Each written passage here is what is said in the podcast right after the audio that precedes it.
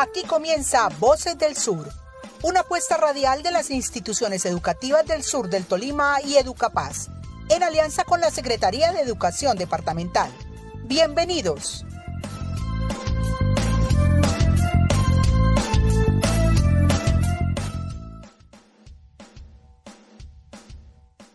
Buen día para todos los que se conectan con Voces del Sur. Soy Robinson Gutiérrez y hoy en compañía de Alejandra Ramírez y de Sofía Maecha les estaremos acompañando en esta nueva emisión de Voces del Sur. Queremos extender nuestro grato saludo a toda la comunidad de los municipios de Chaparral, Ataco, Planadas y Río Blanco, que se conectan a esta hora gracias a las emisoras enlazadas con este proyecto educativo. Alejandra y Sofía, buen día para ustedes y mil gracias por acompañarnos el día de hoy. Robinson, buen día para usted y para todos los oyentes del sur del Tolima. Muchas gracias por la invitación. Equipo, encantada de estar hoy con ustedes en esta mesa de trabajo, con muchas ganas de abordar temas muy pertinentes para el sur del Tolima, la radio y obviamente la educación, especialmente en estos tiempos de trabajo en casa y acompañamiento remoto que ha ocasionado la pandemia del COVID-19. Sofía y Alejandra, una de las frases populares que uno normalmente escucha es que quien no estudia su historia pues está condenado a repetirla. Y eso lo digo por dos elementos centrales. El primero radica que la actual situación de salud pública por la cual está pasando el país no es un pasaje inédito. Historiográficamente podemos encontrar archivos que datan del siglo, de inicios del siglo XX y donde se evidencia pues una situación similar guardando las proporciones eh, a la vivida actualmente. Pues Robinson, en ese momento, sin ningún nombre, que se dio alrededor de 1918, se afectó en buena medida la normalidad del país, ya que se tuvieron que adoptar medidas muy similares a las actuales, como su merced lo señalaba. Entre ellas, oyentes, la suspensión de actividades académicas y la prohibición de eventos públicos como forma de evitar contagios de una extraña gripe que quitaba la vida rápidamente. Así es, Alejandra. Hecho que narra en una carta escrita en 1918 Laureano Gómez, presidente de Colombia en 1940, a su amigo José Arturo Andrade.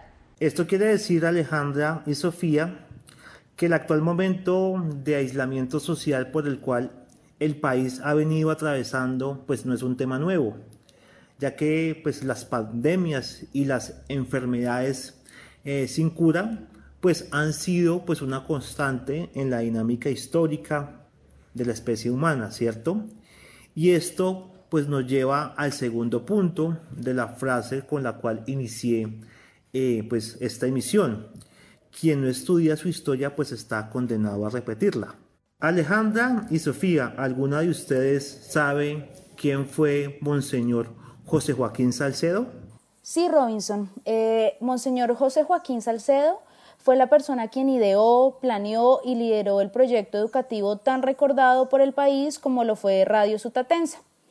Esta fue una iniciativa de educación popular eh, dada en 1947 con el propósito de disminuir las tasas de analfabetismo del país en lo rural y en el campesinado colombiano, las cuales rodeaban alrededor del 40% de la población en ese momento. Equipo, y además tengamos en cuenta la cobertura geográfica y la masificación que ya tenía la radio para la época, ¿no?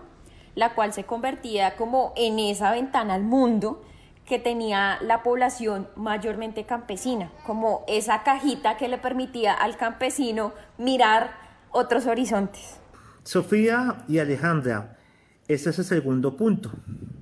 La radio como un instrumento de educación popular, en términos de Mario Kaplun, no es un tema nuevo.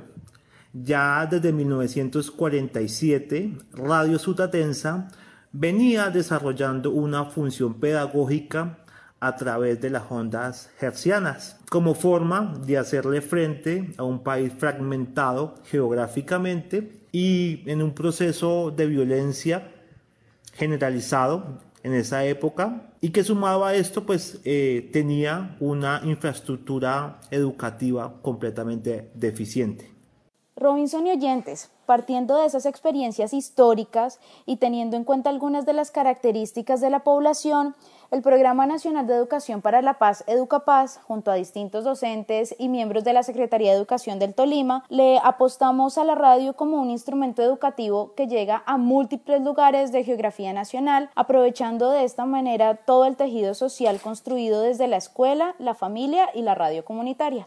En ese orden de ideas, Voces del Sur, como los profes han querido llamar esta iniciativa, se consolida como una propuesta de Educapaz, que tiene varios retos. El primero, garantizar, por supuesto, el derecho a la educación. El segundo, apostar por la consolidación de nuevos espacios educativos.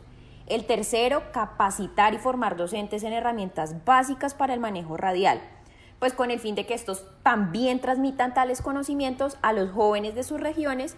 Y como último, como una forma de educación alternativa ante el aislamiento social, un punto muy importante. Sofía, en este último punto pues nos lleva, nos lleva al tema central que estaremos abordando hoy, que es la educación mediada. Y para esto estaremos hablando con el profesor Julián Ñáñez, docente de la Universidad del Tolima, doctor en filosofía y quien lidera actualmente la Oficina de Mediaciones Pedagógicas de la institución. Profesor Julián, bienvenido a Voces del Sur. Y quisiéramos iniciar preguntándole cómo podemos entender el concepto de mediaciones pedagógicas y materializarlo en un contexto rural como este, teniendo en cuenta elementos como las diversas dificultades en el tema de conexión y la poca experiencia que tienen muchos docentes para abordar la educación de esta forma.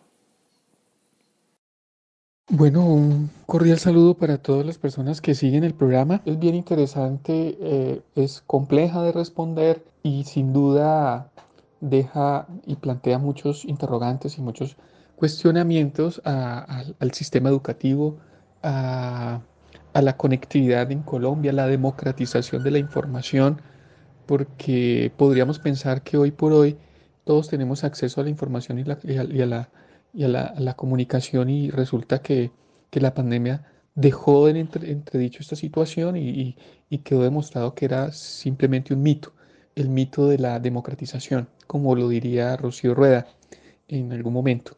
Ahora, partiendo del tema de la mediación y, la mediación como categoría fundamental eh, en, el ámbito de la pedagogía, podríamos decir que eh, todo acto comunicativo eh, es un acto mediado y el primer elemento de mediación es el sujeto y, junto al sujeto el lenguaje.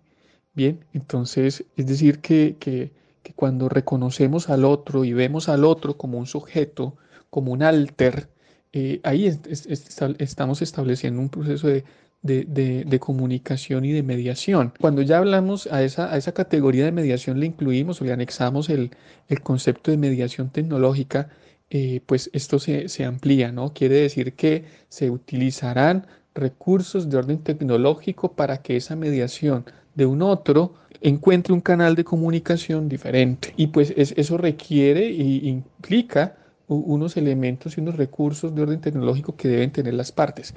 En el caso de la ruralidad, pues resulta muy complejo porque porque la mediación tecnológica que se puede tener con facilidad en el ámbito de la ciudad, pues en la, ruralidad eh, eh, se, transforma, se cambia.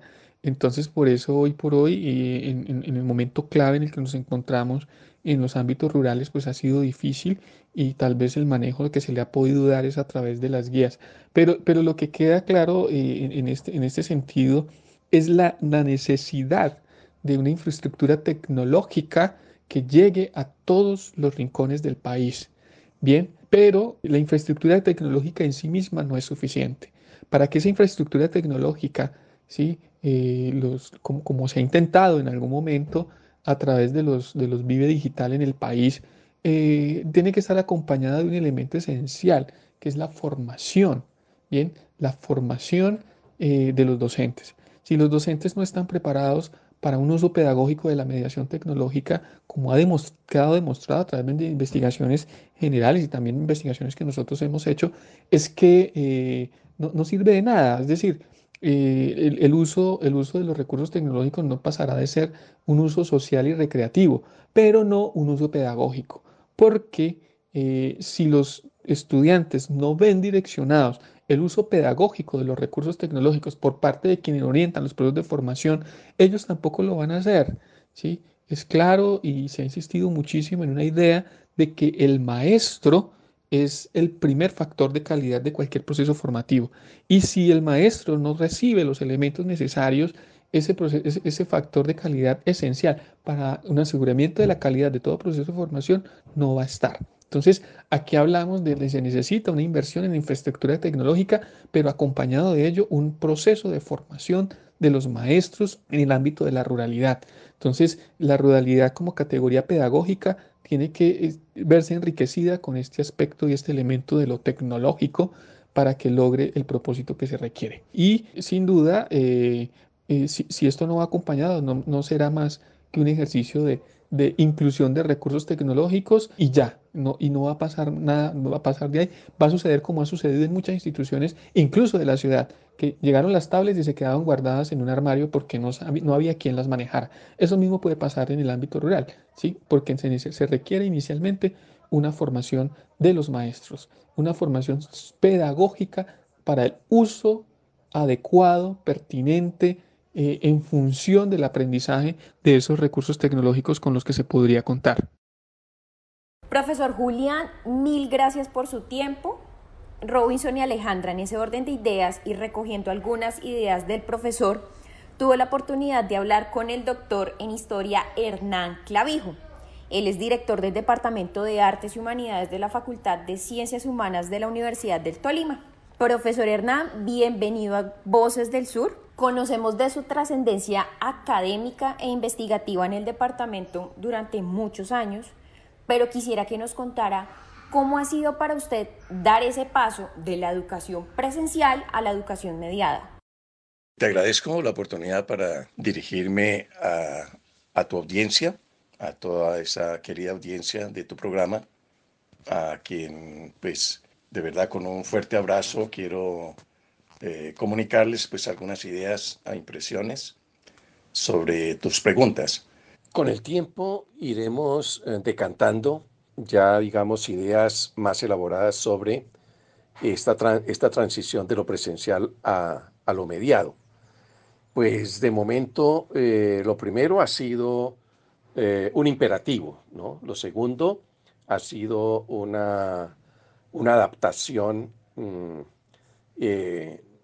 que requiere esfuerzo, eh, mm, responsabilidad y sentido de la oportunidad para eh, mejorar la calidad de la educación y también para eh, experimentar otras formas de relación social humana con el estudiante, sobre todo aprovechándola para una motivación permanente y sobre todo pues para una convocatoria a la participación en el desarrollo de ciertos contenidos, pero finalmente también para aprovechar mm, al estudiante como fuente de información, como documento vivo que situado con una etnografía, pues permite construir un conocimiento de una manera mucho más eh, viva. Profesor Clavijo, ya para finalizar, ¿qué decirle a esos docentes que actualmente se encuentran en las diferentes zonas rurales del país y que afrontan un reto tan grande como este?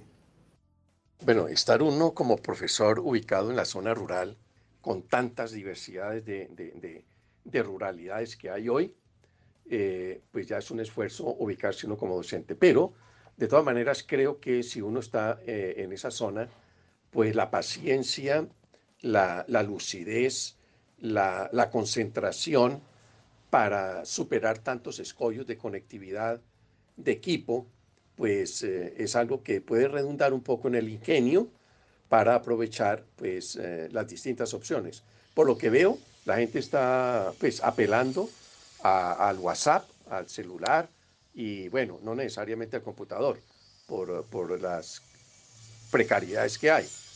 Pero de todas maneras, creo que sí eh, estas eh, clases desde, desde lo rural eh, pueden, mm, sí, traducirse en, un, en una apertura a la creatividad para hacer de golpe mm, una clase con más taller, ¿cierto? Con más participación, con más de pronto interacción y yo diría que con más sobriedad en cuanto a los contenidos, ¿no? Ser un poco más selectivo y tratar de, ser coherente, pero a la vez sustantivo y sobrio, ¿no? Es decir, breve, eh, para que los contenidos no avasallen, eh, ¿no? Y, las mediaciones tampoco, pues, terminen avasallando el, contenido.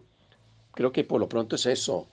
Eh, pero de todas maneras, antes que nada, el, felicitar a todos los colegas que, estamos, que están en esas zonas rurales ¿no? del país haciendo nación, construyendo una nación ¿sí? en esta emergencia. Un abrazo. Agradecemos estos aportes y aprovecho para contarles, Robinson, Sofía y a todos los oyentes, que el profesor Clavijo es uno de los historiadores más respetados del departamento del Tolima. Él ha sido director de la Academia de la Historia Tolimense y actualmente se desempeña como docente de la Universidad del Tolima. Entonces agradecemos eh, su voz en este espacio. Alejandra, Sofía y oyentes.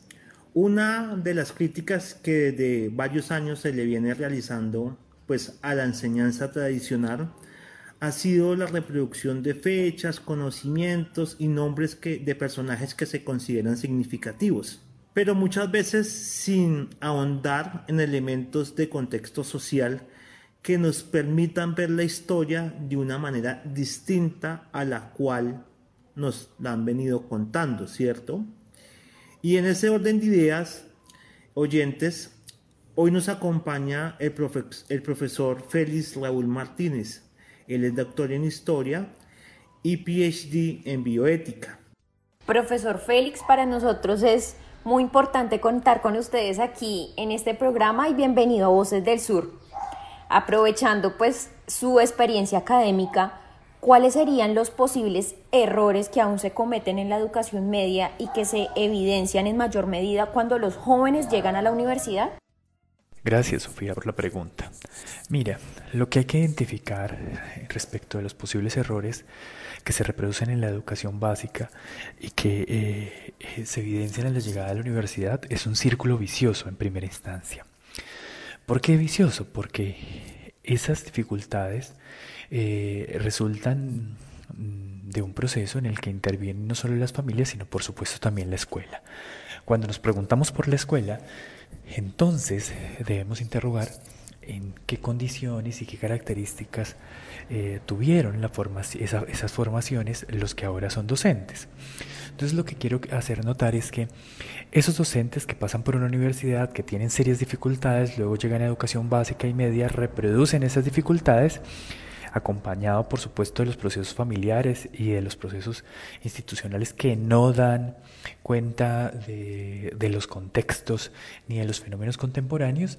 Y entonces eh, construyen y edifican las características de esos niños y niñas que luego van a llegar a la universidad. Luego al llegar a la universidad se forman en muchas disciplinas, entre ellas eh, la de docentes, y repetimos entonces de manera circular y bastante engorrosa eh, el fenómeno al que eh, estamos atendiendo.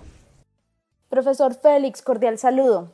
creo que una pregunta que muchos nos hacemos en este momento es ¿Qué retos cree que se plantean a los docentes actuales teniendo en cuenta que muchos fueron formados en el sistema educativo del siglo XX y que ahora se enfrentan a la juventud del siglo XXI, que en su mayoría está hiperconectada y donde la realidad eh, cambió y la tecnología juega un papel clave en su día a día? Sí, Alejandra. En efecto, eh, hoy se nos imponen nuevos retos, pero eh, seguramente hay que advertir que esos eh, retos también tienen sus raíces en fenómenos mucho más distantes. ¿Qué quiero decir con eso? Desde los años 70 y los años 80 se había ya advertido cómo la formación moderna de muchos docentes debía transformarse. Sin embargo, no se hizo en la mayoría de los casos, en otro se sucedieron algunos ajustes. Pero sumado a ello es la importante preocupación que hoy nos asiste de cómo la tecnología, en particular la informática, está siendo eh, aparentemente utilizada como una herramienta, pero una herramienta que no se reflexiona. La técnica es importante para la vida, en todos sus factores. Sin embargo, cuando no reflexionamos la técnica, cuando no atendemos los detalles de la misma, pues quedamos expuestos a una capacidad ¿no? o, eh, con serias dificultades. Es decir, asistimos a unas condiciones acríticas respecto de una sociedad que se suele llamar hiperconectada. Entonces, lo que hoy se necesita no solamente es tener los recursos tecnológicos, informáticos, eso es un parte es un conjunto de herramientas importantes que hay que reflexionar con mucho, mucho detalle, como decía ahora. Sin embargo, lo que hay que advertir es que la formación de los docentes y la forma de pensar no es lineal, ya no es lineal. Y este es el elemento central. Seguimos pensando eh, en, criterios plenamente modernos, lineales, eh, en un mundo que no se comporta de esa manera, que no tiene esas características. La clave es que hay que cambiar justamente, para usar esa expresión habitual, el chip, ¿no? el chip de los docentes. Pero eso es muy difícil en tanto las universidades sigan, sigan enclaustradas en el mundo moderno y en las formas de concebir el conocimiento. Lo más grave es que edifica una ausencia de capacidad de reflexión que se traduce solamente en usar los aparatos, en usar los recursos solamente por usarlos sin entender que hay más allá. Por eso eh, el reto es mayúsculo y este siglo es profundamente acelerado eh, y lo necesitamos hacer con urgencia. Profesor Félix, eh, mil gracias por su tiempo, por acompañarnos el día de hoy y le deseamos un feliz día. Vamos llegando al final de Voces del Sur. Alejandra, varios temas a destacar. Primero, que pese a las dificultades por las cuales el país está atravesando, gracias, entre comillas, pues a este aislamiento social en el cual estamos. Dicho escenario no debe entenderse como un aviso apocalíptico, sino como una dinámica propia de la especie humana. De acuerdo, Robinson. Y también me parecería importante resaltar eh, como segundo punto que si bien para muchos la posibilidad de estudiar a través de mediaciones virtuales se convierte en un hecho inédito, eh, no podemos desconocer que iniciativas como estas empezaron a darse en el país desde mucho antes, desde 1947, eh, con la Fundación y la experiencia que se vivió en Radio Sutatensa. Entonces creo que hay que darle un reconocimiento y un agradecimiento al pensamiento de Monseñor José Joaquín Salcedo por impulsar este tipo de educación. Así es, Alejandra. Pero en este punto no podemos desconocer las diferentes iniciativas de muchas universidades que durante décadas ya han venido desarrollando procesos educativos a distancia. Entre ellas, claramente la Universidad del Tolima con el IDEAT, donde muchos de los profesores del sur del Tolima son egresados. En un tercer punto, la responsabilidad social que tenemos como docentes. El país tuvo que parar, pero la educación ha venido buscando todas las estrategias para seguir funcionando y garantizando este derecho. Sofía, y de la mano con este, con este punto, el reto que han venido afrontando los docentes del país, quienes tuvieron que reaprender el quehacer educativo de ahí que el ejercicio profesoral sea un proceso de formación y aprendizaje constante de ahí la importancia del docente en la sociedad. Robinson y Sofía y queridos oyentes, por hoy hemos llegado al final de Voces del Sur. Los esperamos en una próxima emisión. No olviden seguirnos en nuestras redes sociales de Facebook como Voces del Sur y en Instagram como arroba Voces del Sur Radio. Asimismo, no olviden que estamos en las plataformas digitales como Spotify, SoundCloud y Anchor. Feliz tarde para todas y todos.